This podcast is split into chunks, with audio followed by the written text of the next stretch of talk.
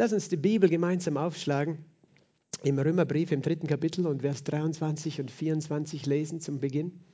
Römer 3, Vers 23 und 24, wo geschrieben steht, denn es ist kein Unterschied, denn alle haben gesündigt und erlangen nicht die Herrlichkeit Gottes und werden umsonst gerechtfertigt durch seine Gnade, durch die Erlösung, die in Christus Jesus ist. Amen.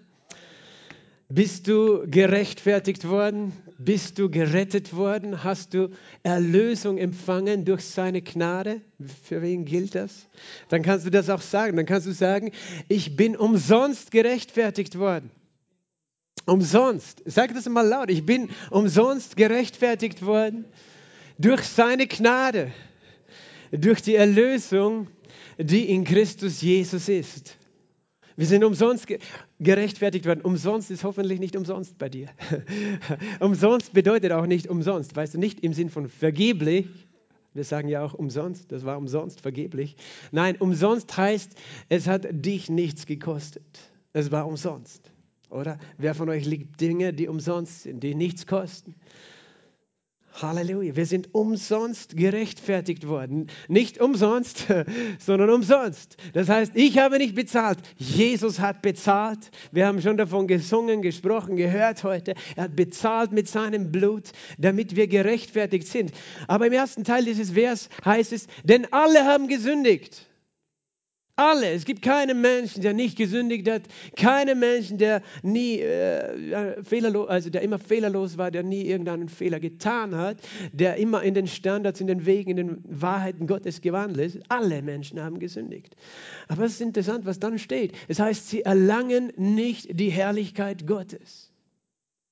Alle Menschen haben gesündigt und alle erlangen nicht die Herrlichkeit Gottes. Oder du könntest es auch einfach sagen, keiner erlangt die Herrlichkeit Gottes.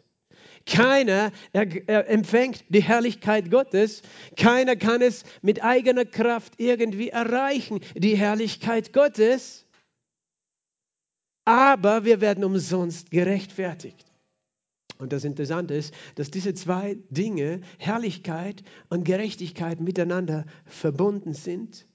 Und das andere Interessante ist auch, was überhaupt gemeint ist mit Herrlichkeit. Alle Menschen haben gesündigt und erlangen nicht die Herrlichkeit. Paulus hätte schreiben können, alle Menschen haben gesündigt und gehen verloren, weil Jesus hat auch gesagt, alle, die nicht glauben, gehen verloren. Aber jeder, der glaubt, geht nicht verloren, sondern hat ewiges Leben. Paulus hätte schreiben können, alle haben gesündigt und sind verloren, wenn sie nicht an Jesus glauben, aber sie werden durch seine Gnade umsonst gerechtfertigt. Er hat nicht von, äh, von errettet und verloren in dem Sinn geschrieben, er hat von der Herrlichkeit geschrieben. Er hat gesagt, alle haben gesündigt und erlangen nicht die Herrlichkeit. Andere übersetzen, glaube ich, sie, sie verpassen die Herrlichkeit. Sie erreichen es einfach nicht, die Herrlichkeit, und werden umsonst gerechtfertigt. Bist du dankbar, dass du gerechtfertigt bist, umsonst? Weil in diesem Vers implizit, impliziert ist, dass weil du gerechtfertigt worden bist, aus Gnade, durch seine Gnade, durch die Erlösung, die in Christus Jesus ist, deswegen erlangst du die Herrlichkeit. Viele überlesen das, aber das ist eigentlich darin enthalten weil du gerechtfertigt worden bist, erlangst du Herrlichkeit. Aber das ist noch immer ein Geheimnis für dich es soll es nicht bleiben. Aber es ist interessant, dass Paulus diesen Zusammenhang hier macht. Und wir wollen da tiefer eintauchen heute. Ich lese noch eine Geschichte im Johannes Evangelium Kapitel 9 ab Vers 1. Als Jesus vorüberging, sah er einen Menschen blind von Geburt und seine Jünger fragten ihn und sagten, Rabbi, wer hat gesündigt, dieser oder seine Eltern, dass er blind geboren wurde? Jesus antwortete, weder dieser hat gesündigt noch seine Eltern, sondern damit die Werke Gottes an ihm offenbar würden. Wir müssen die Werke dessen wirken, der mich gesandt hat, solange es Tag ist. Es kommt die Nacht, da niemand wirken kann. Solange ich in der Welt bin, bin ich das Licht der Welt. Als er dies gesagt hatte, spuckte er auf die Erde, bereitete einen Teig aus dem Speichel und strich den Teig auf seine Augen. Und er sprach zu ihm, geh hin, wasche dich in dem Teich Siloa, was übersetzt ist, Gesandter. Da ging er hin und wusch sich und kam sehend. Amen. Vater im Himmel, wir danken dir für dein Wort. Wir danken dir, für dass du zu uns sprichst, weil du ein Gott bist, der Gemeinschaft sucht und Kommunikation, der mit uns reden möchte. Wir danken dir, dass du Liebe ausdrückst in deinem Wort und Gnade und Hilfe und Licht, Herr, dass du dein Wort sendest heute, um zu retten, zu heilen und zu befreien. Ich bitte dich, Herr, gib mir Ausdruckskraft, dein Wort zu sprechen, Herr. Du bist der Prediger, Herr, du bist der Verkündiger des Wortes und ich will einfach dein Sprachrohr sein. Hilf mir zu sprechen und hilf uns allen zu hören. Ich bitte dich um Offenbarungserkenntnis um das Licht deines Wortes in unseren Herzen, dass die Kraft an unser Leben für immer zu verwandeln. Wir loben und preisen dich, wir danken dir für die Gegenwart deines Heiligen Geistes im Namen Jesu Christi. Amen. Amen. Wir müssen die Werke dessen wirken, der mich gesandt hat, solange es Tag ist. Es kommt die Nacht, wo niemand wirken kann. Solange ich in der Welt bin, bin ich das Licht der Welt. Wir alle haben das schon mal gehört, oder? Dass Jesus das Licht der Welt ist. Oder gibt es jemanden, vielleicht hast du es noch nicht gehört. Ich muss aufpassen, manchmal gehen wir davon aus, dass immer alle alles schon wissen, alles schon kennen, alles schon gehört haben. Nein, es ist nicht so. Das ist nicht so. Viele wissen nicht so viel, weil sie nichts gehört haben, weil ihre Eltern oder ihre Verwandten oder niemand ihnen irgendwas von Jesus erzählt hat. Okay, aber vielleicht hast du schon mal gehört, Jesus hat gesagt, ich bin das Licht der Welt. Er hat es hier gesagt, er hat es auch in Johannes 8,12 gesagt. Er hat gesagt, solange ich in der Welt bin, bin ich das Licht der Welt. Bin ich das Licht der Welt. Und ich möchte dir etwas sagen. Manchmal äh, in unserer Kultur, weißt du, wir haben gelernt, vieles einfach symbolisch zu verstehen. Wir denken, es ist alles metaphorisch geschrieben. Das ist ein Problem unserer, unserer griechisch geprägten modernen westlichen Zivilisation, griechisch im Sinn von der griechischen Philosophie, dem griechischen Denken geprägt. Ähm, das, weißt du, dass wir an, anders die Bibel lesen oder, oder auch andere Dinge, aber die Bibel als, als es ein Jude gelesen oder verstanden hat. Wir, wir glauben, alles ist nur symbolisch. Und manche, weißt du, manche lesen die Bibel und, und denken, es ist alles einfach nur symbolisch zu verstehen. Und dann kann man das selber interpretieren, wie es einem gefällt. Aber Gott redet sehr klar und sehr wörtlich durch sein Wort. Und was er sagt, das meint er ganz genauso. Und wenn Jesus Dinge gesagt hat, manchmal denken wir, äh, es ist einfach nur so irgendein schönes Bild. Dann, äh, ja, wir, wir freuen uns manchmal so wie der Dichter, der halt viel in der Poesie verwendet man auch schöne Metaphern, Bilder, Symbolik. Und die Bibel verwendet Metaphern und Bilder. Das möchte ich nicht jetzt ausschließen, aber manchmal verpassen wir die Realität dahinter, weil wir alles denken, ist symbolisch. Wenn Jesus sagt, das ist das Licht der Welt, ja, Jesus, ja, du bist ein guter Mensch, das ist wie ein Licht und so, ähm, das stimmt wohl, das stimmt wohl, aber es ist so viel mehr enthalten. Natürlich redet Licht und Finsternis von Gut und Böse, von Wahrheit und Lüge. Jesus meint das auch ganz sicher. Aber weißt du, es ist buchstäblich auch zu verstehen. Jesus war buchstäblich das Licht der Welt und er ist es auch buchstäblich. Halleluja. Wenn du ihn eines Tages sehen wirst, du wirst gar nicht wirklich viel sehen, weil so viel Licht von ihm kommt. Weil er buchstäblich das Licht ist. Amen.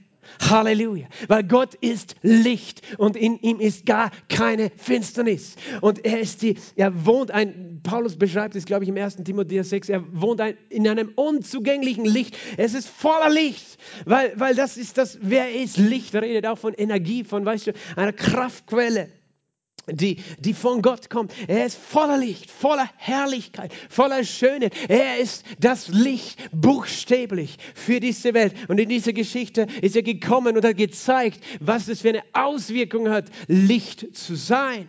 Halleluja. Aber wir alle Menschen waren ursprünglich und sind heute auch berufen, weißt du, die Herrlichkeit zu erlangen, weil Herrlichkeit hat etwas mit Licht zu tun. Amen. Und da ist etwas in jedem Menschen angelegt. Ich sage so, du bist geschaffen für diese Herrlichkeit. Jesus war geschaffen in Herrlichkeit. Er war vollkommen und er strahlt dieses Licht aus. Aber da ist etwas in dir, das sich sehnt nach diesem Licht, das begehrt nach diesem Licht, weil du dafür geschaffen bist. Ursprünglich war der Mensch so geschaffen, weißt du.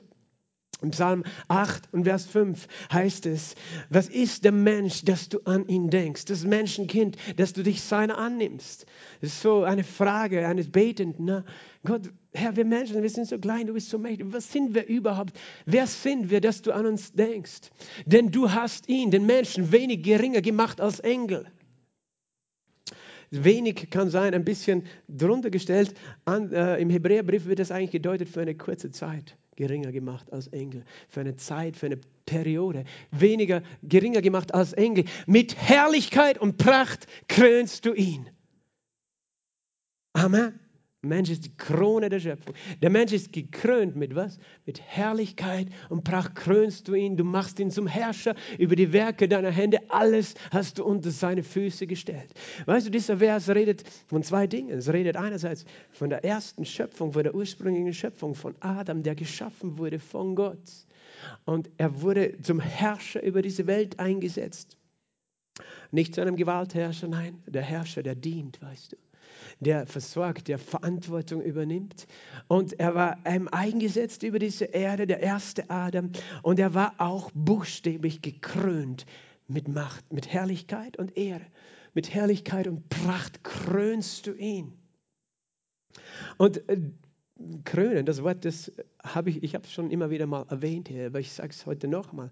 Krönen, weißt du, was bedeutet krönen? Wenn man einen König krönt, weißt du, ein König wird auch eingesetzt als ein Herrscher und das Zeichen davon wird ihm die Krone auf sein Haupt gesetzt. Das ist ein goldener Ring unterschiedlich gestaltet, geschmückt, aber der wird auf ihn auf, ausgesetzt. Und weißt du, wir alle kennen das aus Märchenbüchern und sonstigen Geschichten, aber es gibt ja auch noch Könige, weißt du, in Spanien, in England, ähm, äh, Schweden, glaube ich auch, oder? Es gibt verschiedene Länder, wo es noch Könige gibt, die teilweise zwar nichts mehr zu sagen haben, aber sie sind noch Könige. Und sie haben eine Krone auf dem Haupt. Nicht immer tragen sie sie, aber sie, sie haben diese Krone empfangen. Aber keiner fragt, warum tragen Könige eigentlich Kronen? Weil die Krone nichts anderes ist als ein, ein Symbol für das, was hier steht. Die Herrlichkeit Gottes. Verstehst du? Und krönen, das Wort im Griechischen, äh, äh, im, im Hebräischen, ich habe das Wort jetzt vergessen, aber ich weiß die Bedeutung, das bedeutet umgeben. Und buchstäblich war Adam und Eva umgeben mit Herrlichkeit. Und wenn wir von Herrlichkeit reden, dann redet das von einem Licht. Sie waren umgeben von einem Lichtglanz.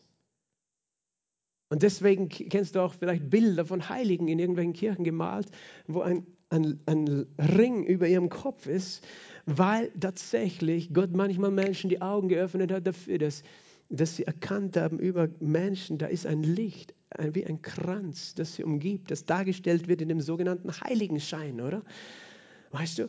Weil das Herrlichkeit ausdrückt. Aber Adam und Eva, sie waren buchstäblich umgeben mit dem Licht. Sie waren durchdrungen von dem Licht. Mit Herrlichkeit und Pracht waren Adam und Eva geschaffen worden der erste Adam. Aber wir wissen, dass Adam und Eva im Garten, weißt du, drum waren sie im Garten, sie waren nackt und sie schämten sich nicht. Weil jedes Geschöpf hat seine Bekleidung, jedes Tier hat sein Fell bekommen. Warum haben Adam und Eva nicht so ein Fell, weißt du, wo auch sozusagen ihre Scham versteckt war, äh, weil sie nicht geschaffen waren mit einem Fell in dem Sinn, sondern auch wenn manche denken, weißt du, die Urmenschen hatten irgendwie Affenfell. Nein, wir waren niemals Affen. Ein Affe wird immer ein Affe sein und ein Mensch immer ein Mensch. Es hat noch nie sich ein Affe in einen Menschen verwandelt, aber manchmal verwandeln sich Menschen in Affen. Das macht die Sünde aus uns. Auf jeden Fall, wir waren geschaffen mit einem anderen Art Fell, nämlich mit dem Licht Gottes mit der Herrlichkeit Gottes. Und deswegen, als Adam und Eva sich gesehen haben, sie, sie haben nicht, äh, weißt du, sich geschämt vor ihrer Nacktheit, weil es war letztlich auch nichts, erstens Unreines, das sie angesehen haben. Und Sexualität ist auch etwas Heiliges, das Gott geschaffen hat. Das ist die eine Sache. Aber das andere war, sie haben geistlich gesehen und sie haben einander gesehen, wie sie in Gott sind, in Herrlichkeit, Schönheit, weißt du, Pracht, Ausstrahlung, Glanz. Das war das, wie sie sich gesehen haben. Und dann aßen sie von dieser Frucht, von der Gott gesagt hat, an dem Tag, wo ihr davon esst, werdet ihr sterben. Aber weil sie ihm nicht geglaubt haben und sich entschieden haben, dem Teufel zu glauben und so den Teufel zu ihrem neuen Chef ausgewählt haben, sich selbst, nicht Gott hat irgendetwas damit äh, zu tun, dass er was falsch gemacht hat. Die Menschen haben diese Entscheidung getroffen. Sie haben einfach diese Frucht genommen und in dem Moment, wo sie abgebissen hat, es war wieder Schalter war aus. Licht ist ausgegangen. Und auf einmal war dieser Glanz weg. Auf einmal waren sie wirklich nackt. Da war nichts, diese Herrlichkeit, die sie ausgestrahlt haben. Sie haben die Herrlichkeit verloren. Verstehst du, sie haben die Herrlichkeit verloren. In einem Augenblick. Und eigentlich, es ist interessant weil die Art und Weise, wie sie diese Herrlichkeit verloren hat, es war nicht in dem Sinn, dass sie irgendwie angefangen haben, vorher zu streiten und sich anzuschreien und zu schimpfen und böse zu werden. Und weil sie so böse geworden sind, auf einmal ist das Licht immer dunkler geworden. Sie haben eine einfache Handlung gemacht eigentlich, wo du denkst, ja, was ist moralisch denn dabei, wenn man ein Stück Frucht isst, weißt du? Wenn die Frucht gut schmeckt, was ist dabei? Ich tue niemandem weh, weißt du? Wenn ich ein Stück ah, von diesem Manche sagen Apfel, andere Feige, andere, weiß ich nicht, Weinstock. Diese drei Früchte habe ich schon mal von der Bibel her, kann man, kann man hineininterpretieren. Aber auf jeden Fall, was ist schon dabei? Eine kleine Frucht. Warum ist Gott da beleidigt? Gott ist nicht beleidigt, aber sie haben sich entschieden, sich von Gott zu trennen. Indem sie gesagt haben, ich will selbst sein wie Gott. Ich will selber entscheiden, was richtig und was falsch ist. Ich will erkennen, was richtig und was falsch ist. Und ich will unabhängig sein von dem, der mich geschaffen hat. Und mache meine eigenen Regeln. Das heißt, es war eigentlich nicht die Frucht des Problems. Weil heute gibt es viele Menschen, die, die haben alle möglichen Ideen, moralisch, weil sie sagen, was ist denn schon dabei? Weißt du, wenn zwei Männer sich lieben, zwei Frauen sich lieben, weißt du, was ist schon dabei? Ich meine, warum soll das irgendein Problem sein? Ich sage, dein Problem ist, dass du dich getrennt hast von Gott. Das Licht ist ausgegangen. Und wir machen für alles Mögliche unsere eigenen Regeln heute und denken, was, was ist schon das Problem? Und weißt du, es gibt tatsächlich, es gibt viele Menschen in dieser Welt. Die sind das, was wir nennen, gute Menschen auch. Es gibt nicht nur so Menschen, die so richtig böse sind, die jeden töten wollen und stehlen wollen. Es gibt viele Menschen, die wollen auch Gutes tun und so. Und du kannst viele wunderbare Dinge versuchen zu tun. Adam und Eva, ich denke, an dem Tag, ich meine, sie haben wohl einen kleinen Streit gehabt, Ehestreit, weil Adam hat gesagt, sie war's. aber, aber weißt du, es war nicht so, dass sie sich gleich die Köpfe eingeschlagen haben, dass sie sich bestohlen haben, sondern sie haben ganz normal weitergelebt. Sie waren vielleicht noch auf eine Art und Weise gute Menschen, aber sie haben die Herrlichkeit verloren. Da war keine Herrlichkeit mehr. Da war keine Herrlichkeit mehr. Und der Mensch hat angefangen, sein eigenes Reich aufzubauen und versucht, die Schönheit, die verloren gegangen ist und das Glanz, der Glanz und das Licht irgendwie zu kompensieren. Weißt du, Menschen haben Zivilisation aufgebaut, die, die Nachkommen Keins waren die ersten Städtebauer. Vielleicht, äh, manche sagen, ah, Zivilisation, das hat sich Jahrhunderttausende entwickeln müssen. Nein, nach der Bibel, weißt du, waren die Nachkommen Keins, die Städte gebaut haben. Die haben die ersten Zivilisationen aufgebaut. Die gesagt haben, und, und die, die Musiker gehabt haben, weißt du, und Flötenspieler und alles Mögliche. Die haben gesagt, hey, wir machen uns unser eigenes Paradies hier auf der Erde. Wir bauen uns unsere Städte. Wir machen unser eigenes Reich aus. Was Gott betrifft, das interessiert uns nicht. Weißt du, seit damals leben wir Menschen so. Wir versuchen uns diese Erde so herrlich zu machen, wie es nur geht. Unser Leben uns herrlich zu machen, schön zu machen, bequem zu machen.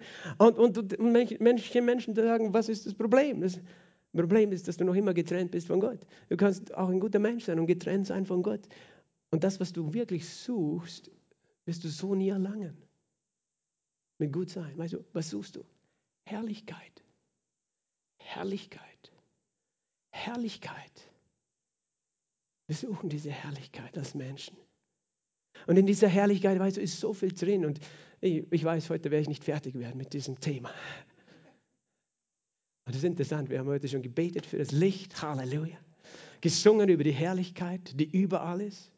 Und lass dein Licht heller strahlen bin dankbar, wie der Heilige Geist immer dann noch das alles unterstreicht. Verstehst du, was, äh, was die Botschaft ist? Schau im Römerbrief Kapitel 1 mit mir. Römerbrief Kapitel 1 steht folgendes. Und Vers 22 und 23. Gottes unsichtbares Wesen, seine ewige Kraft und seine Göttlichkeit wird in, seit der Erschaffung der Welt in dem Gemachten wahrgenommen und geschaut. Das steht in Vers 20. Damit sie, die Menschen, ohne Entschuldigung seien. Das heißt, im Vers davor steht eben, die ganze Schöpfung zeigt die Herrlichkeit, die Schönheit Gottes. Und alle sind ohne Entschuldigung, alle Menschen, weil sie Gott kannten, ihn aber weder als Gott verherrlichten. Hier redet es davon, Gott zu verherrlichen. Ihn kannten, aber ihn nicht verherrlichten, sondern in ihre eigenen Überlegungen in Torheit verfielen und ihr unverständiges Herz wurde verfinstert. Das Licht in unseren Herzen ist ausgegangen, indem äh, sie sich für Narren, äh, für Weise ausgaben, sind sie zu Narren geworden. Und jetzt kommt der Vers, und haben die Herrlichkeit des unvergänglichen Gottes verwandelt in das Gleichnis eines Bildes von vergänglichen Menschen und Vögeln und von vierfüßigen kriechenden Tieren andere übersetzen und eigentlich bedeutet das griechische Wort nicht verwandeln in dem Sinn von Metamorphose. Sie haben die Herrlichkeit verwandelt, sondern sie haben die Herrlichkeit Gottes vertauscht für diese irdischen Dinge. Und es redet hier von dem Götzendienst, weißt du, dass sie äh, Figuren gemacht haben von Menschen und Tieren, Statuen aus Holz, aus Ton, aus Eisen, die sie dann angebetet haben. Aber das Prinzip ist heute noch dasselbe. Wir Menschen haben die Herrlichkeit Gottes verloren und haben sie verwandelt, vertauscht für Dinge, die keine Herrlichkeit haben. Aber wir wollen, dass sie, sie ein bisschen eine Herrlichkeit haben und die für uns dann unser neuer Gott werden, weißt du. Für uns sind das heute die Autos zum Beispiel. Oh, wir, die moderne Technik, weißt du, ist unsere Herrlichkeit. Oh, wie wunderbar, was wir alles tun können. Und wir denken, wir haben Herrlichkeit erlangt, wenn wir Zivilisation erlangt haben, wenn wir Fortschritt erlangt haben. Uh, wir haben ein bequemes Leben, weißt du, wir haben ein gutes Essen, wie herrlich. Weißt du, und Herrlichkeit hat mit Schönheit zu tun. Wir machen alles so schön wie möglich und wir können uns das Leben schön machen. Herrlichkeit auch mit Kraft zu tun. Und es ist interessant, weißt du, die Männer, sie suchen mehr den den Aspekt der Kraft, wenn es um Herrlichkeit geht. Weißt du, darum, darum wollen Männer alle, oh, wie stark der ist und was der alles kann, Muskeln und starke Autos und Technik, die zum Mond fliegen kann und was weiß ich, weißt du. Und Frauen, weißt du, die sagen, das ist mir eigentlich egal, wir möchten schön sein. Wir brauchen schöne Häuser, schöne Autos, schöne Kleidung. Weil, warum? Weil du sehnst dich nach Herrlichkeit, weil du willst nicht nackt dastehen da draußen irgendwie schmutzig, sondern du willst schön sein, du, alles soll schön sein. Und das Problem ist aber, dass die Herrlichkeit, je älter wir werden, sie verblasst in unserem Leben. Weißt du? Da müssen wir immer mehr Anstrich drauf tun. Weil, weil, wir wollen Herrlichkeit haben, aber wir merken, unser Leben, das ist so vergänglich und alles, was der Mensch tut, ist vergänglich. Und die Herrlichkeit, die wir meinen, dass Herrlichkeit sei und die wir schaffen in unserer eigenen Menschlichkeit, unabhängig von Gott, weißt du, sie ist so vergänglich. Du kaufst ein neues Auto, ein schönes Auto, dann fährst du drei Winter und dann fangst du zum Rosten an in Österreich. Ist so. Höchstens du bist ein ganz penibler und waschst es jeden, jedes Mal, stellst es in die Garage, föhnst es trocken. Aber weißt du, alles, was, was noch so schön ist am Anfang, du kannst, egal was dir du leistest, es, ist, es verliert seinen Glanz, weil alles auf dieser Erde vergänglich ist. Aber was, warum sage ich das? Weil du in deinem Herzen geschaffen bist für die Herrlichkeit Gottes. Und du nie glücklich wirst in deinem Leben, wenn du sie vertauscht für die vergänglichen Dinge, für diese Dinge dieser Welt. Wenn du sagst, okay, Gott, den habe ich verpasst, aber du merkst es gar nicht, dass du ihn verpasst hast, weil du deine eigenen Regeln gemacht hast für dein Leben. Und, und ich, ich schaffe meine eigene Herrlichkeit, aber es ist nichts vom Bestand und im Vergleich zu der Herrlichkeit Gottes ist es nicht einmal ein blasser Funke, was wir Menschen an Herrlichkeit auf dieser Erde zustande bringen. Die Herrlichkeit Gottes ist unbeschreiblich. Die Herrlichkeit Gottes ist wunderschön. Weißt du, Herrlichkeit, das Wort im, im hebräischen Kavot, kommt von einer Wurzel, die heißt schwere, etwas, das Gewicht hat. Das, und, und Herrlichkeit bedeutet dann eben Ehre und Ansehen und Ruhm, Herrlichkeit. Wenn jemand Herrlichkeit hat, wenn Gott Herrlichkeit hat, dann hat er Bedeutung, Gewicht. Weißt du, darum ist ja, ist interessant, darum ist eine Krone aus Gold und nicht aus Aluminium. Aluminium hat kein Gewicht und ist ein billiges Metall im Vergleich. Wir sind auch schon teuer mittlerweile, aber billig. Aber Gold, das hat eine hohe Dichte, ist schwer. Und das ist kostbar, weil es schwer ist. Die schweren Metalle sind teuer. Uran ist auch teuer und schwer. Deswegen wollen gewisse Länder ganz viel davon anreichern. Weißt du, weil man da sogar eine Bombe draus bauen kann. Aber das Schwere da, weißt du, das Gewicht, das hat eine Bedeutung. Und äh, äh, das heißt, wenn Gott Herrlichkeit hat, dann hat er eine Bedeutung. Dann ist er wichtig, ist er kostbar. Wenn etwas für dich Herrlichkeit hat, wenn du jemanden oder etwas verherrlichst, ist das ein Ausdruck davon, dass du ihm Bedeutung gibst. Verstehst du? Gewicht gibst, Bedeutung und Wert. Das Interessante ist, dass der Mensch auch von Gott Herrlichkeit bekommen hat. Er wurde gekrönt mit Herrlichkeit, aber er hat seine Herrlichkeit aufgegeben. Er hat seinen Wert hingeschmissen für die Versuchung der Sünde, für die Begierde, weißt du, selbst Gott zu sein. Wir haben unseren Wert weggeschmissen auf eine Art und Weise. Aber Gott hat uns trotzdem für Wert erachtet. Aber verstehst du, wir haben unseren Glanz verloren, weil wir den Wert Gottes nicht gesehen haben und den Wert auf dieser Erde gesucht haben, nur für uns.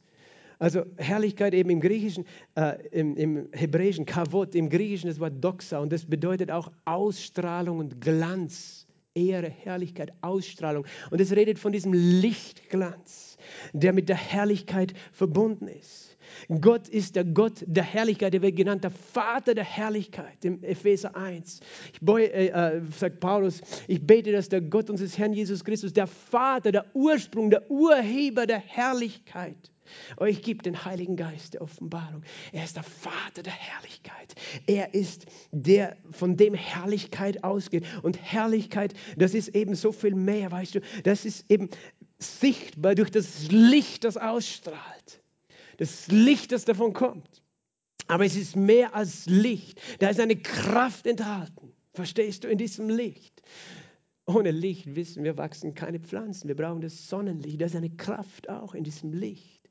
Wie hat Gott die Welt erschaffen? Am Anfang war es dunkel und finster und leer und Chaos. Und was hat Gott gesagt? Er sprach, es werde Licht. Er hat Herrlichkeit hineingesprochen. Und es war noch nicht das Licht der Sonne. Das war das Erste, was er sozusagen geschaffen hat. Die Herrlichkeit hat er in diese Welt hineingelegt. Er hat alles umgeben mit seinem herrlichen Licht, weil alles aus seinem Licht hervorkommt.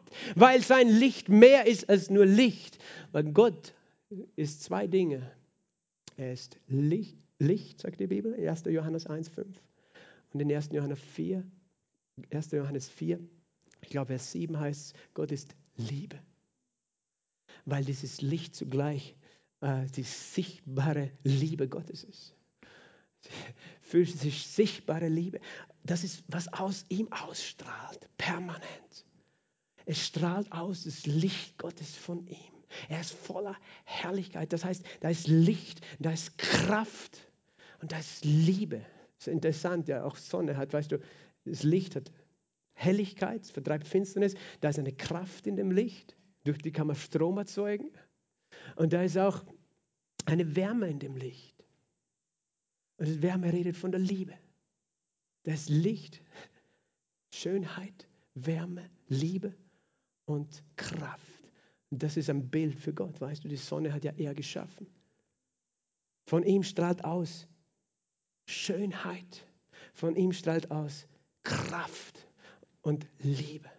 Und diese drei Dinge strahlen von ihm aus und, sind, und er ist in der Lage, durch diese Herrlichkeit, die von ihm ausstrahlt, alles zu erschaffen. Er hat diese Welt, diese Schöpfung geschaffen in sechs Tagen, einfach nur, dass er gesprochen hat. Und in seinem Wort ist auch Licht. Weißt du? Sein Wort ist auch Licht, weil sein Wort kommt, kommt, aus ihm. Sein Wort ist voll mit Herrlichkeit. Der Eingang seines Wortes leuchtet. Die Bibel sagt, dein Wort ist ein Licht auf meinem Weg. Das ist auch wieder nicht nur symbolisch zu verstehen. Da ist eine Realität. In seinem gesprochenen Wort ist Licht. Das, was ich heute sage, wenn du es sichtbar machen könntest, das, was von Gott ist, wenn du es sehen könntest, das wäre in Form des Lichtes, würde es zu dir kommen. Amen. Das ist nicht nur Schauwellen, da ist Licht enthalten in diesem Wort. Im Anfang war das Wort und das Wort war bei Gott und das Wort war Gott. Alles ist durch dasselbe, ohne dasselbe ist nicht eins, das geworden ist. In ihm war das Leben, in dem Wort. Und das Leben war das Licht der Menschen. In dem Wort ist Leben, in dem Wort ist Licht.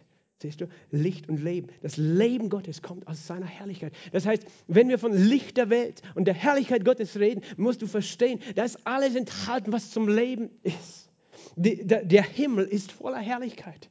Wenn du eines Tages diese Erde verlässt und da oben durch die Tore die ewigen Pforten, Halleluja, hineinschreitest in dein wahres Zuhause, du wirst dich wundern, weil alles strahlt voll Licht.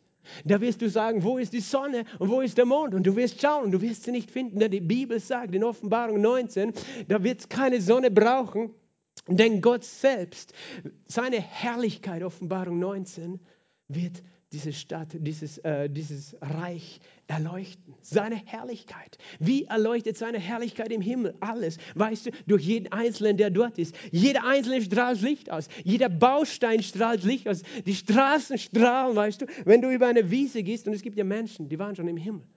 Und die erzählen alle dieselben Zeugnisse, weißt du. Wenn du durch deine Wiese gehst, das Gras leuchtet. Es ist nicht nur eine Farbe, die grün ist, sondern es leuchtet. Grün ist ja eigentlich, eigentlich die Reflexion, die du siehst, wenn das Licht auf einen Grashalm scheint. Aber hier ist es anders. Im Himmel strahlt der Grashalm. Im Himmel strahlen die Blumen.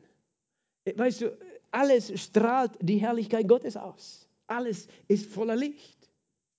Die Menschen auch, die, die Gott geschaffen hat, die Engel sind voller Herrlichkeit, strahlen das Licht Gottes aus. Und eben in diesem Licht ist nicht nur die Schönheit der Helligkeit, sondern da ist dieses Leben, da ist diese Kraft, da ist diese Liebe, die daraus ausfüllt. Der ganze Himmel umgibt ihn mit Herrlichkeit. Das ist unbeschreiblich.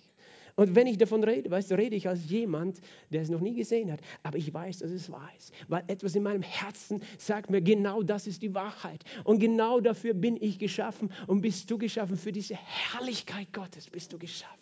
Du bist aus dieser Herrlichkeit Gottes heraus geschaffen worden. Aus seinem Licht kam sein Leben, weißt du. Und das Licht scheint in der Finsternis. Und er kam in die Welt, weißt du. Das Wort wurde Fleisch. Und wir haben seine Herrlichkeit geschaut, hat Johannes gesagt. Wir haben seine Schönheit, seinen Glanz, sein Licht gesehen. Wir haben es gesehen in einem irdenen Gefäß. Aber wir haben es gesehen, das Licht, das gekommen ist. Weißt du, auch im, im alten Israel, die, die haben die Herrlichkeit Gottes gesehen manchmal. Als das Volk Israel war am Berg des Sinai mit Mose, Mose der Prophet, den Gott gesagt hat, steig auf diesen Berg hinauf und ich werde dir begegnen. Dann umgab die Herrlichkeit Gottes diesen Berg. Im zweiten Mose kannst du das nachlesen, zweite Buch Mose, oder auch Exodus genannt, Kapitel 24, Vers 15. Als nun Mose auf dem Berg stieg, bedeckte die Wolke den Berg. Die Herrlichkeit des Herrn ließ sich auf dem Berg Sinai nieder. Und die Wolke bedeckte ihn sechs Tage lang. Siehst du, es war eine Wolke der Herrlichkeit. Und am siebten Tag rief Mose mitten aus der Wolke heraus zu. Das Aussehen der Herrlichkeit des Herrn aber war vor den Augen der Söhne Israel wie ein verzehrendes Feuer auf dem Gipfel des Berges. Das war die Herrlichkeit Gottes die sichtbar geworden ist. Gott umhüllt von einer Wolke, umhüllt von seinem Glanz, von Feuer, ist er dort hinabgekommen und den Menschen begegnet. Halleluja. Und weißt du, Mose war dann dreimal 40 Tage, war er da oben auf diesem Berg. Und er hat zu Gott geredet. Er hat gesagt, Gott, wenn du mich berufen hast, das Volk hinauszuführen, in das verheißene Land zu führen, dann geh doch mit mir mit. Und dann hat er ein Gebet gebetet und einen Wunsch gehabt. In 2. Mose 33, Vers 18 hat Mose Folgendes gesagt. Er hat gesagt, Gott, lass mich doch deine Herrlichkeit schauen. Lass mich doch deine Herrlichkeit sehen. Warum hat er das gebetet? Erstens hat er gewusst, weißt du, diese Aufgabe, die Gott mir gibt, ist mir zu schwer. Ich, ich, ich muss wissen, dass Gott auf meiner Seite ist. Ich muss sehen, dass er bei mir ist. Du auch, ich auch. Aber zweitens, weißt du, weil da etwas in ihm war und dasselbe ist in dir, das ist Verlangen nach der Herrlichkeit Gottes. Weil das ist etwas, das du nirgends auf dieser Erde so findest. Ja, die Schöpfung ist ein Abglanz seiner Herrlichkeit, weil sie ist von Gott geschaffen. Verstehst du nur diese Schöpfung? Sie ist Mitteilhaber an dem Sündenfall durch uns. Weil wir Menschen gesündigt haben, ist der Glanz auch von der Schöpfung gewichen. Und trotzdem ist sie noch so schön. Weißt du, ein wunderschöner Sonnenaufgang, Sonnenuntergang, ein Berg, ein Baum, eine Blume. Alles ist herrlich. Und doch im Vergleich zu dem, wie es der Himmel ist, ist es verblasst, vergangen. Verstehst du? Und darum kannst du diese Herrlichkeit nicht wirklich sehen auf dieser Erde. Du kannst sie ja vermuten, aber da ist noch mehr. Und Mose hat gesagt, lass mich deine Herrlichkeit sehen, Gott. Lass mich deine Herrlichkeit sehen. Was hat Gott geantwortet? In Vers 19, ich werde all meine Güte vor deinem Angesicht vorübergehen lassen. und den Namen Jahwe vor dir ausrufen, ich werde gnädig sein. Wenn ich gnädig bin und mich erbarmen, wessen ich mich erbarme. Weißt du, so, Gott hat selbst seine Herrlichkeit definiert. Er hat gesagt, meine Herrlichkeit ist Gnade. Weil Mose hat gesagt, lass mich deine Herrlichkeit sehen. Und er hat gesagt, ich werde dir meine Gnade zeigen. Meine unverdiente Zuwendung, meine Liebe, die du nie verdienen kannst, weil ich mich dir erbarmen will. Mein Erbarmen. Sein Erbarmen ist Ausdruck seiner Herrlichkeit. Seine Gnade, durch die er uns vergeben hat, ist ein Ausdruck davon, dass Gott herrlich ist. Güte, Erbarmen, Gnade. Das ist ja der Grund, warum das Volk Israel bis heute beten sie dieses Gebet. Den äh, Birchat Kohanim, den Segen der Priester, Priestersegen, der hohe priesterliche Segen. Der Herr äh, segne dich und behüte dich, er lasse sein Angesicht leuchten über dir und sei dir gnädig. Er hebe sein Angesicht auf dich und gebe dir Frieden. Sie beten das, weil sie wissen, wenn Gott, sich, Gott auf uns schaut, ist sein Angesicht voller Licht. Schaut auf uns. Und es, ist, es bedeutet, du bist uns gnädig. Und das ist die Herrlichkeit Gottes. Es ist verbunden mit, es ist nicht nur ein Spektakel, das Mose sehen wollte. Gott, ich will ein Spektakel sehen, dein herrliches Licht, deine Schönheit. Nein, da ist mehr drinnen. Da ist diese Gnade, diese Zuwendung, die Gott dem Menschen zeigt in seiner Herrlichkeit. Das fließt aus seinem Innersten. Als Jesus mit seinen Jüngern auf dem Berg war, auf dem sogenannten Berg der Verklärung, du kannst es lesen im Lukas-Evangelium, 9. Kapitel und Vers äh, 28 folgende, da heißt es, er stieg auf einem Berg mit Petrus, Johannes, Jakobus, um zu beten. Und als er betete, Vers 29, veränderte sich das Aussehen seines Angesichts und sein Gewand wurde weiß strahlend. Und Matthäus beschreibt dasselbe, Matthäus 17,2 heißt, sein, seine Kleider wurden weiß wie das Licht und sein Angesicht leuchtete wie die Sonne. Jesus auf diesem Berg.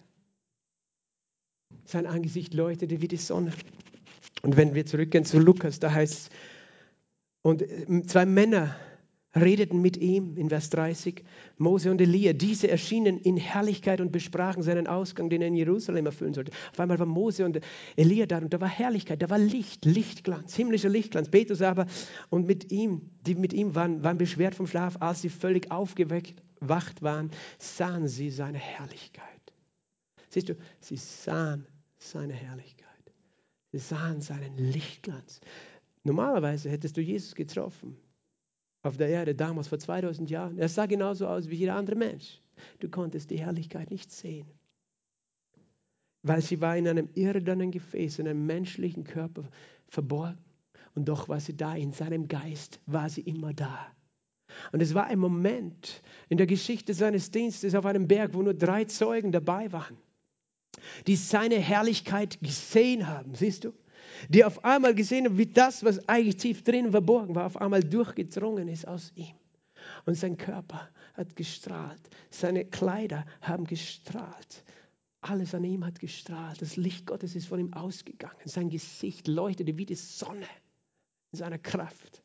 Und das ist, weil Jesus der letzte Adam ist, weißt du, der neue Adam ist, der zweite Adam weil der erste Adam hat gesündigt, aber dann ist dieser Mensch gekommen, Jesus, der mit Herrlichkeit und Pracht gekrönt war, um ein neuer Adam zu werden auf dieser Erde.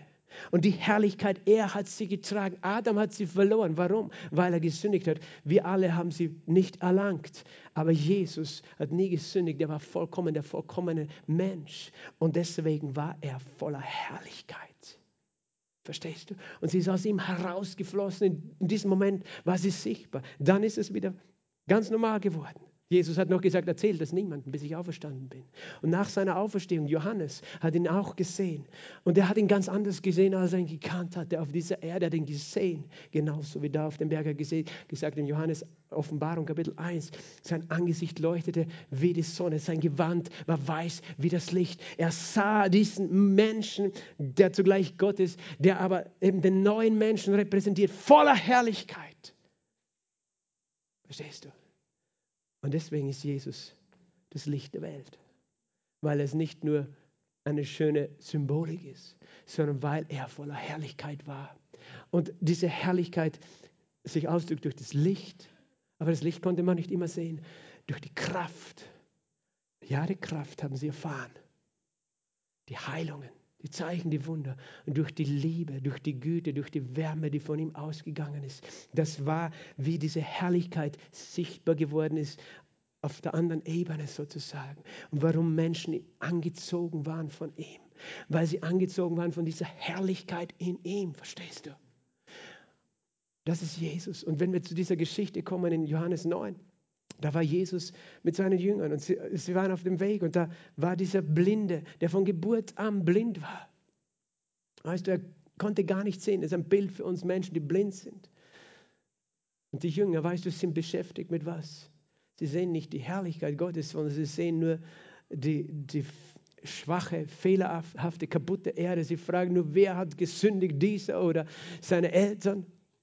Jesus hätte antworten können, alle haben gesündigt und erlangen nicht die Herrlichkeit.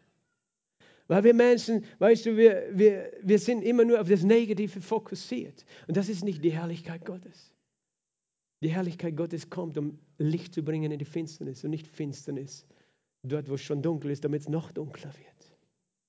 Die Herrlichkeit Gottes, Jesus ist gekommen. Er ging auf diese Welt. Weißt du, in Johannes 9 und dann hat Jesus gesagt, weder der hat gesündigt noch seine Eltern, sondern dass die Werke Gottes an ihm offenbar werden.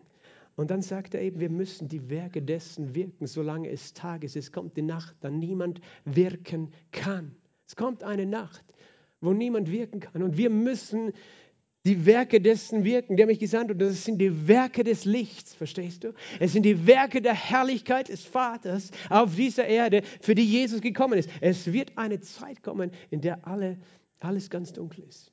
Und das sagt nicht ich, das sagt nicht ich, um dir Angst zu machen, sagt Jesus. Aber Jesus sagt solche Dinge nicht, weil er möchte, dass du Angst hast, sondern Jesus, er sagt diese Dinge, damit du vorbereitet bist.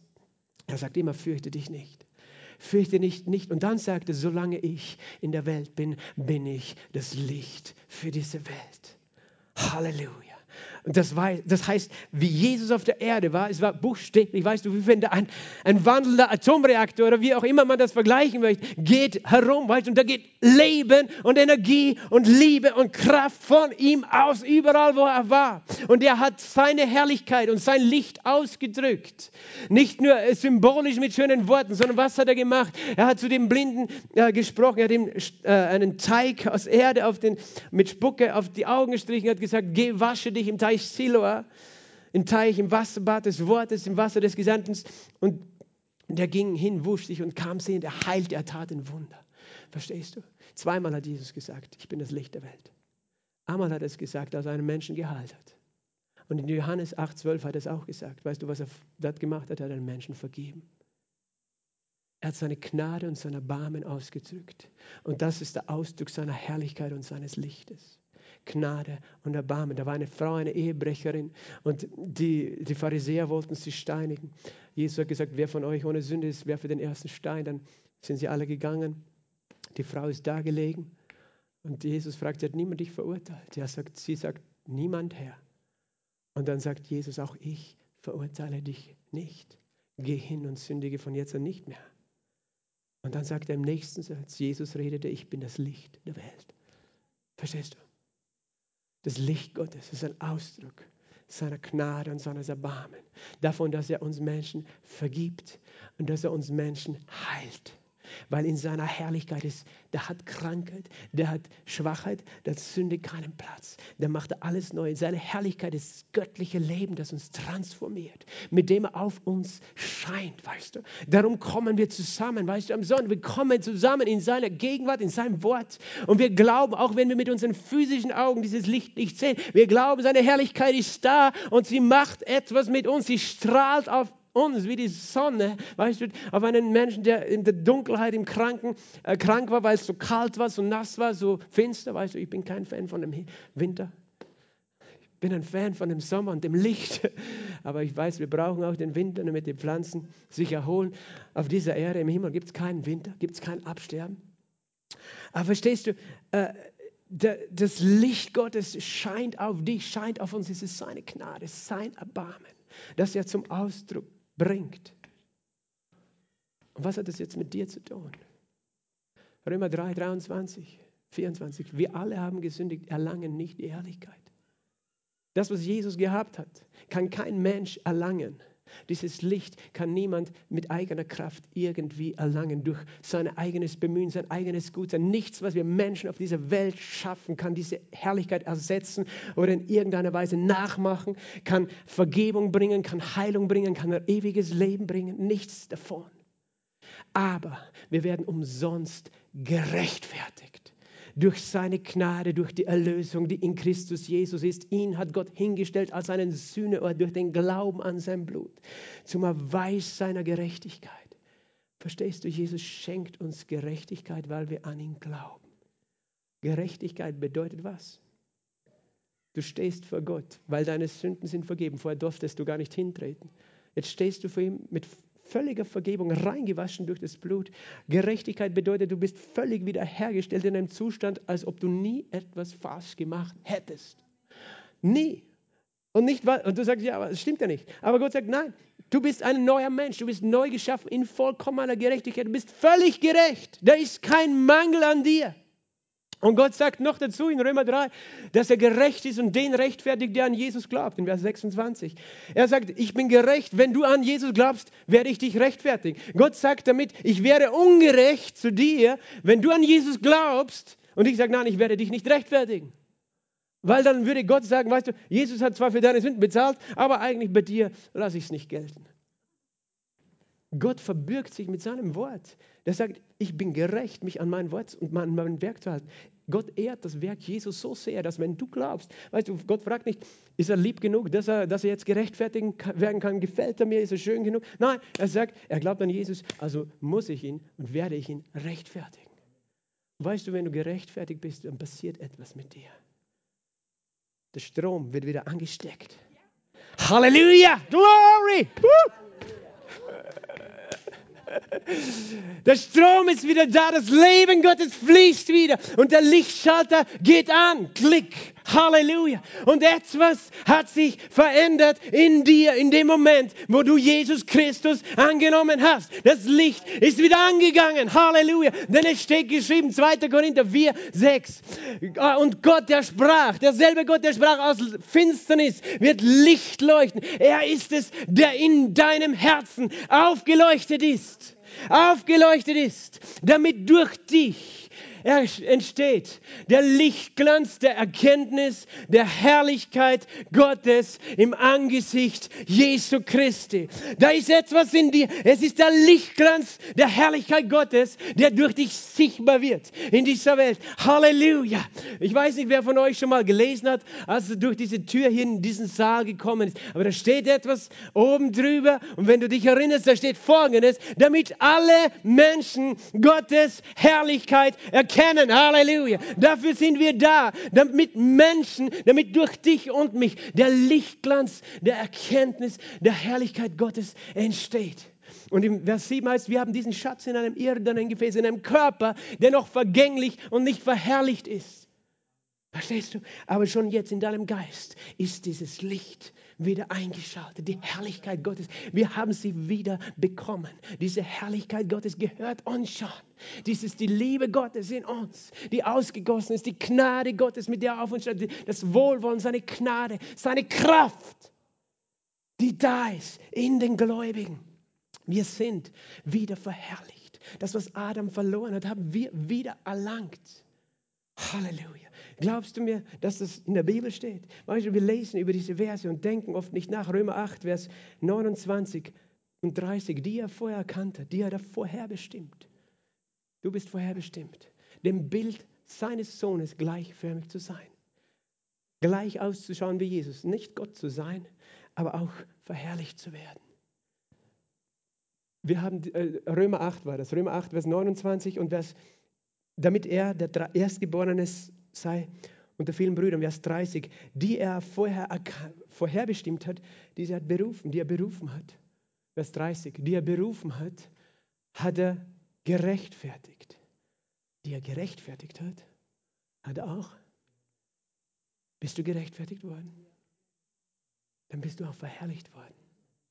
Du hast Herrlichkeit wiedererlangt, weil du gerechtfertigt wurdest, weil Sünde hat dazu geführt, dass wir die Herrlichkeit verloren haben.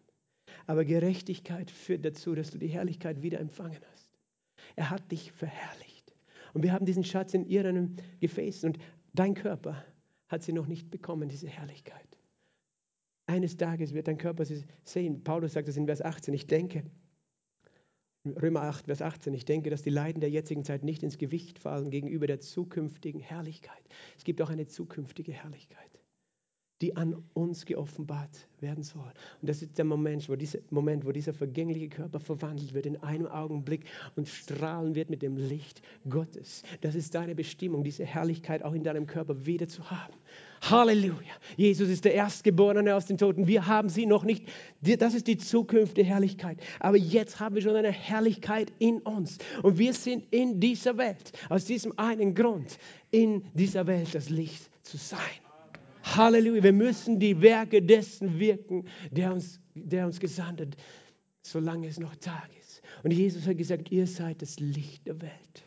Eine Stadt auf dem Berg, weißt du, kann nicht übersehen werden. Ihr seid das Licht der Welt. Und ihr seid da auf dieser Welt. Äh, Matthäus 5 steht das, glaube ich. Damit alle Menschen eure guten Werke sehen und euren Vater im Himmel verherrlichen, weil sie sehen das Licht, das von euch ausstrahlt. Wie strahlt es aus? Durch eure guten Werke tatsächlich. Gute Werke tun wir nicht, um uns bei Gott etwas zu verdienen, aber gute Werke sind ein Ausdruck seiner Herrlichkeit. Wenn wir aus unserem Herzen Gutes fließen lassen, wenn wir uns in dieser Welt so bewegen, wie kann ich ein Segen sein für andere Menschen? Wie kann ich anderen Menschen ein Licht sein? Wie kann ich jemand sein, der anderen Menschen das Leben leichter macht und nicht schwerer. Bist du so ein Mensch? Dann bist du Licht in dieser Welt. Wie kann ich ein Mensch sein, der die Herrlichkeit Gottes ausdrückt? Und vielleicht noch zum Abschluss dieser Vers in Philippa 2. Philippa 2, Vers 12. Daher, meine Geliebten, wie ihr alle Zeit gehorsam gewesen seid, nicht nur wie in meiner Gegenwart, sondern jetzt vielmehr in meiner Abwesenheit, bewirkt euer Heil mit Furcht und Zittert. Arbeitet heraus, hervor eure Erlösung. Vers 13, denn Gott ist es, der in euch wirkt. Das Wollen und das Vollbringen, wirken zu seinem Wohlgefallen. Tut alles, Vers 14, ohne Murren und Zweifel, damit ihr tadellos und lauter seid, unbescholtene Kinder Gottes inmitten eines verdrehten und verkehrten Geschlechts, unter dem er leuchtet wie Himmelslichter in dieser Welt. Siehst du, und das hat auch mit unserem Charakter zu tun, dass wir sagen, Gott, wir wollen dich widerspiegeln auf dieser Welt. Und du sagst, aber ich habe nicht so einen tollen Charakter wie Jesus. Sei froh, Gott wirkt in dir. Das Wollen und das Vollbringen. Das ist, du bist nur da und du musst dich ihm zur Verfügung stellen, mehr nicht.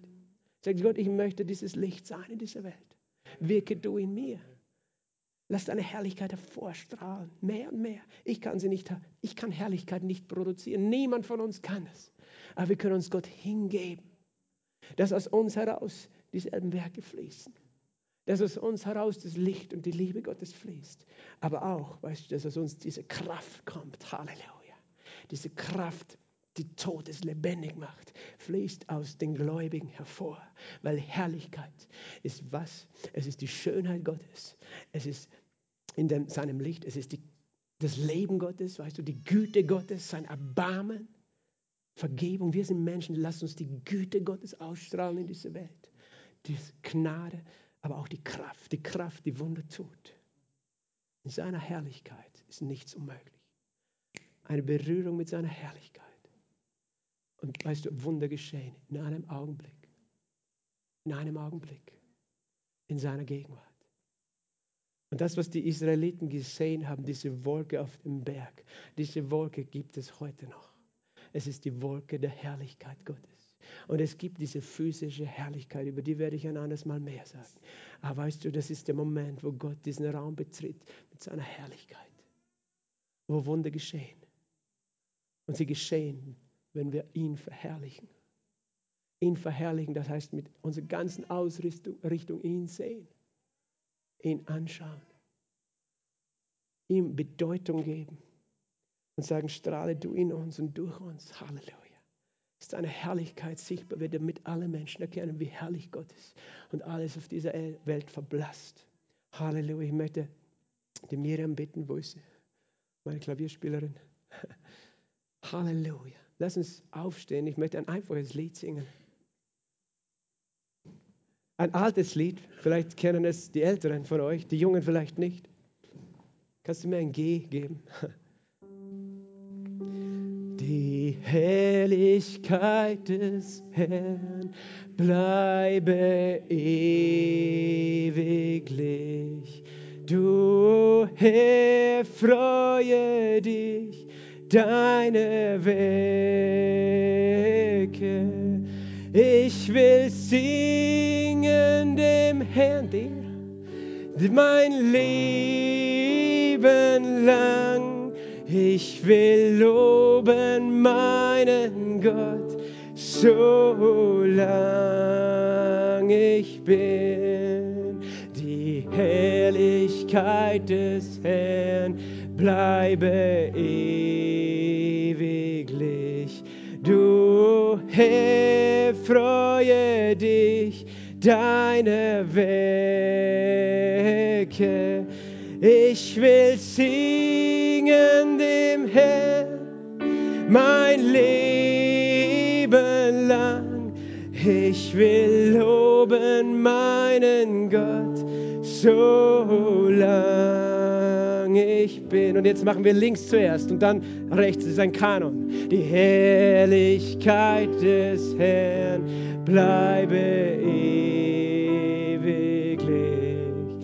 Die Herrlichkeit des Herrn bleibe ewiglich. Der Herr freue sich seine Werke. Ich will singen dem Herrn mein Leben lang. Ich will loben meinen Gott so lang ich bin deine Herrlichkeit, deine Herrlichkeit, du Herr, bleibe ewig. Du Herr, freue dich deine Werke. Ich will singen dir, Herr, mein Leben lang. Ich will loben dich, mein Gott, so lang ich bin. Halleluja, Vater, wir danken dir. Wir danken dir für deine Gegenwart und wir danken dir für deine Herrlichkeit. Wir danken dir, Vater. Komm, beten an und loben und preisen. Wir danken dir, Herr, dass du uns erlangen hast lassen, diese Herrlichkeit, die wir alle verloren haben. Dass du sie uns wieder geschenkt hast in Jesus Christus. Herr, dass du in uns etwas aufgeweckt hast, lebendig gemacht hast. Wir danken dir für deine Gegenwart, für deine heilige Gegenwart. Halleluja, komm, Heiliger Geist, auf jeden Einzelnen herab. Halleluja. Und strahle auf uns heute mit deinem Licht, Herr, mit deiner Herrlichkeit. Herr, wir brauchen dich. Wir wollen wie Mose sagen, lass uns deine Herrlichkeit sehen. Und wir wissen, du kommst mit deiner Güte und du kommst mit deiner Gnade und mit deinem Erbarmen. Halleluja. Weißt du, Jesus hat eben gesagt, er ist das Licht der Welt. Und diese zwei Dinge hat er getan. Er hat Menschen geheilt und Menschen vergeben. Und das Erste, was ich heute frage, ist, möchtest du diese Vergebung der Sünden empfangen von Jesus? Weil er schenkt dir Gnade und Erbarmen. Er ladet dich ein, zurückzukommen zu seiner Herrlichkeit. Wenn du noch nicht mit Jesus verbunden bist, weißt du, hast du diese Herrlichkeit nicht. Du kannst sie nicht ohne Jesus haben. Keine Religion dieser Welt kann dir diese Herrlichkeit geben, nach der dein Herz sich sehnt. Aber Jesus lade dich ein, teilzunehmen an seiner Herrlichkeit. Er lade dich ein zur Vergebung der Sünden. Und du sagst, wie geht es? Ganz einfach. Er sagt, jeder, der glaubt, wird gerettet und gerechtfertigt. Was soll ich glauben, Pastor? Jeder, der glaubt, dass Jesus am Kreuz gestorben ist für seine Sünden und auferstanden ist. Du kommst zu Jesus, weil du erkennst, dass du die Herrlichkeit nicht hast. Weil du sie verloren hast, weil du auch gesündigt hast, wie alle Menschen, denn alle haben gesündigt. Ich auch, wir alle. Aber wir erlangen die Herrlichkeit durch Glauben an Jesus Christus, indem wir Vergebung der Sünden empfangen. Denn er hat für dich bezahlt. Und wenn du das möchtest, wo du bist, an deinem Platz oder im Livestream, dann heb eine Hand zu Jesus jetzt, wo du bist.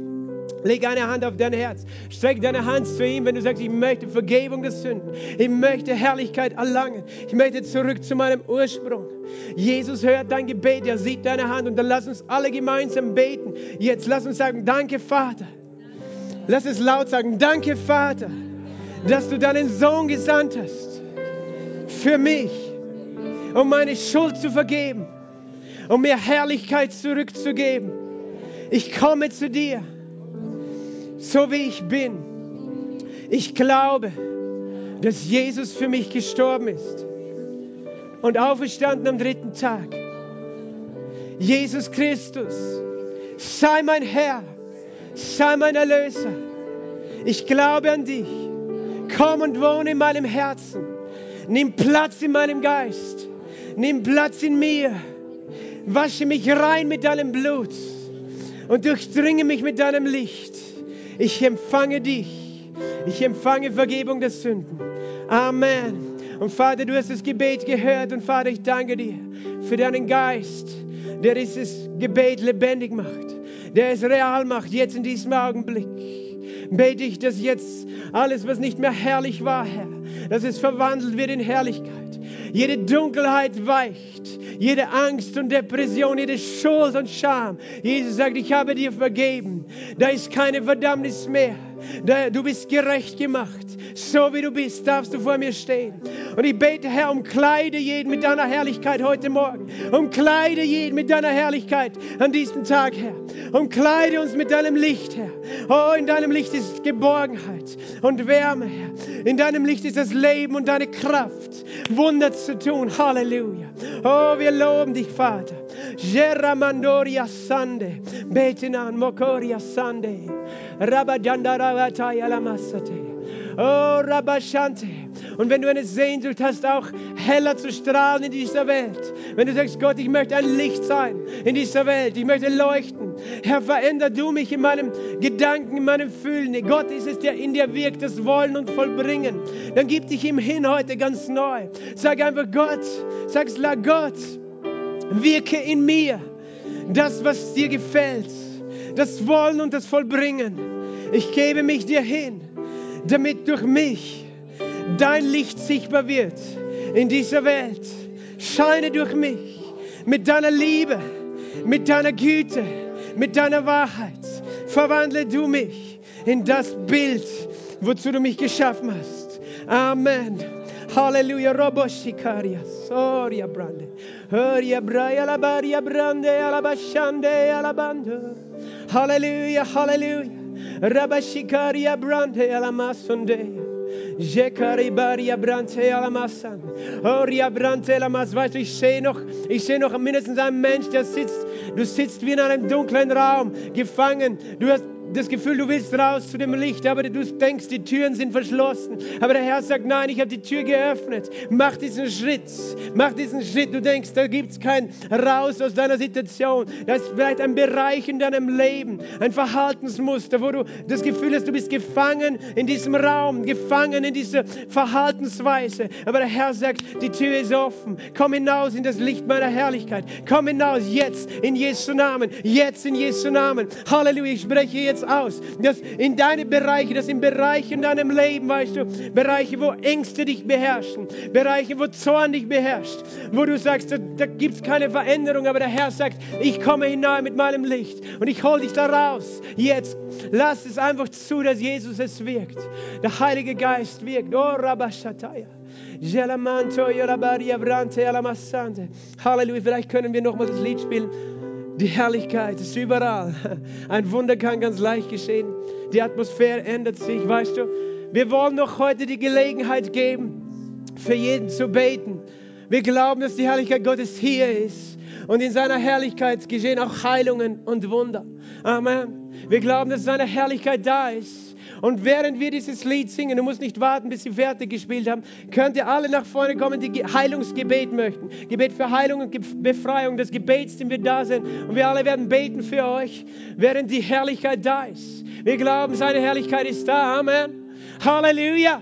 Sag nochmal Halleluja, danke Jesus. Oh, wir loben dich. Oh, wir geben dir alle Ehre. Halleluja. Shikoria Brande. Komm nach vorne, wenn du Heilung brauchst, was immer es ist. Erwarte, dass die Herrlichkeit Gottes dich berührt. Erwarte, dass seine Kraft auf dich kommt, wo du bist. Es ist seine Herrlichkeit, die das Wunder tut. Wir sind nur die Gefäße. Halleluja.